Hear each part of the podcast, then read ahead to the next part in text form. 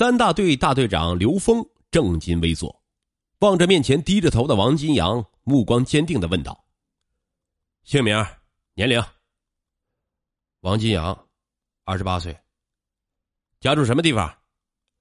黑龙江省通河县东兴街三委。被抓捕之前是什么工作？没工作，无业。以上对话，王金阳是想也不想，对答如流。刘峰也是由浅入深，例行公事似的记录在案。突然，他话锋一转，问出的话令王金阳大吃一惊。今年四月十五日晚上发生在华电市天马大厦的一起枪杀案，是你干的不是？是我干的。王金阳情知警方已经掌握他的底细，点头道：“同伙还有谁？”“呃，童海良。”“你们为什么要干这起案子？”是谁指使你们干的？王金阳无语，眨巴眨巴眼睛，低下了头。在另一个房间里，审讯童海良的工作也在紧张进行着。童海良，男，一九七四年九月十日生，汉族，初中文化，现住吉林省蛟河市乃子山文化街二委。一九八九年九月，因强奸罪被蛟河市人民法院判处有期徒刑六年。一九九九年七月二日，因涉嫌杀人罪被吉林市公安局刑事拘留。七月二十六日，经吉林市人民检察院批准，以杀人罪被吉林市公安局执行逮捕。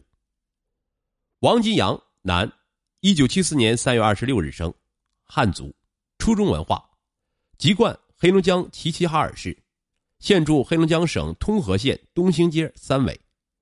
因涉嫌杀人罪，一九九九年七月二日。被吉林市公安局刑事拘留。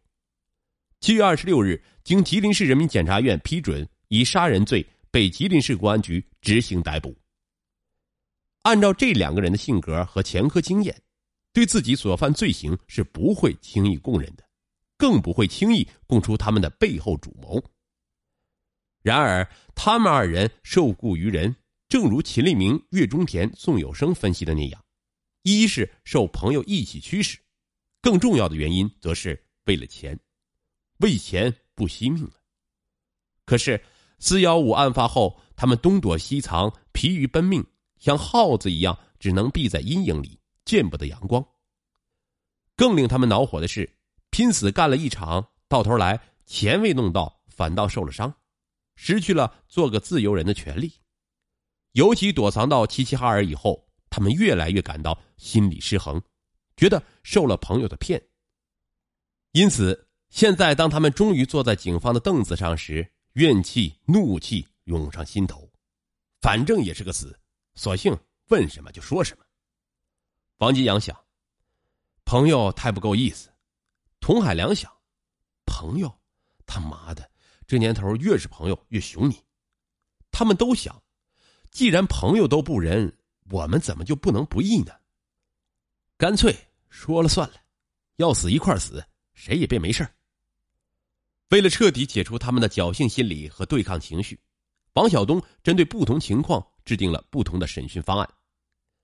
童海良和王金阳虽说都是冷面杀手，情况还有所不同。王金阳不认识孙继强等人，干四幺五这起大案是童海良找的他，因此他对案情只知一部分。只有童海良才了解案情的来龙去脉，所以要想使四幺五案件真相大白，撬开童海良的嘴，成为关键的一环。对童海良的突审没有取得预期的效果，正如警方所知道的，童海良是个浪迹江湖的亡命徒，虽然外表长得五大三粗，心里却有不少鬼点子，看上去对付审讯也更有心理承受能力。他坐在进门左手边靠墙的椅子上，姿势不太稳定，一会儿收回左脚，一会儿收回右脚，不过态度基本是老实镇静的。按照审讯者的大声提问，他说出自己生于一九七四年九月十日，现年二十五岁，汉族，原籍山东，现住蛟河市乃子山镇，无业，家里兄弟三人，他排行老三，从小失去父亲。靠母亲一人出苦力把他们养大。他说，在他的记忆中，最刻骨铭心的就是贫穷和苦日子。不知不觉，他长大了，混迹于社会，与一些不三不四的人整天在一起谈吃谈喝谈女人。他想凭自己的能力挣很多很多的钱，报答母亲，但他没有那个能力和机会，在当地却因打架不怕死渐渐出了名，社会上的人都管他叫小君子。一九八九年五月二十一日，他因强奸一个小姑娘后被判处六年有期徒刑。第一次尝到了铁窗里面的滋味。一九九五年释放后没着没落，在家继续待下去也不可能，无奈之下到延边州珲春市投奔了其叔叔家，为他们的食杂店进货，公吃公住，工资并不高，每月拿一百五到二百五十元。在问及他在珲春时是否杀过人时，童海良显得十分惊讶，他没想到吉林警方连这些也查出来了。沉了沉，点头道：“杀过。怎么杀的？用刀。为什么杀那个人？在什么地方杀的？住店时杀的。嗯，我去进货，他惹我，我火了，就把那个人杀了。你一个人杀的吗？还有一个人。谁？于喜春。接着，童海良在审讯人员的追问下。”详细的交代了发生在珲春的杀人全案过程。当问及他和孙继强、于秀波、江晓东的关系时，他承认都是朋友。就在那期间，童海良经常到华电市去玩，认识了孙继强、于秀波、江晓东等人。他说：“孙继强人很仗义，对他也不错，挺瞧得起他，因此他也愿意跟他们在一起。不过平时都是各有各的事儿。”有时候一两个月也不见面，但事实上，当时孙继强作为黑帮老大，根本就没瞧起他这个外来的小崽子。那时，童海良见过孙继强和他妻子一起吃过饭，但孙继强从未跟他说过话。俺是小崽子，又穷的叮当响，老大孙继强也就没把他当回事后来，童海良在珲春杀了人，跑到了华店来躲风，江晓东把他安排在。宏达宾馆住了二十多天，再后来，由于需要长期躲避，江晓东又把他安排到华电的八道河的林场张某家，在那里一直猫到四幺五研报案发生。四月十五日，天马大厦那个案子是你和王金阳一起干的吗？嗯，是我俩干的。你们去的真正目标是想打死谁？说。董二愣。和董大愣，童海良稍微犹豫，一板一眼的说道：“你过去认识他们吗？不认识。那你为什么要打死他们？谁指使的？”审讯人员紧逼着问。这个问题问住了他，一涉及到谁指使的这个关键问题，童海良和王金阳就卡壳。童海良面无表情的停了半晌，才说道：“嗯，嗯。”为了钱，是江晓东他们找我干的，我又找的王金阳。说清楚，江晓东和谁找的你？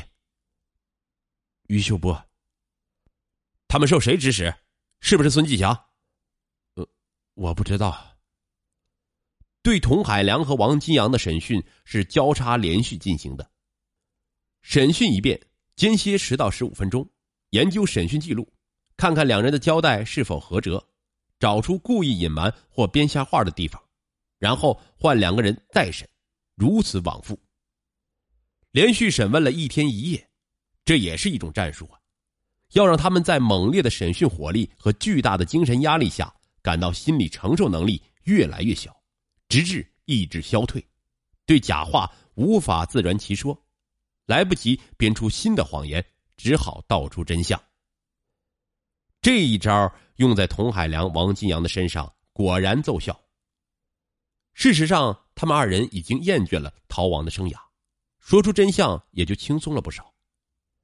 七月六日，王晓东带领侦查员们押解着童海良、王金阳返回吉林。经过长途奔波，当警车冲破高速公路上清晨沉沉的雾气。几个人透过挡风玻璃看到远方若隐若现的吉林市零公里处收费站标志时，数天来的紧张与疲惫一下子被激动的情绪所取代。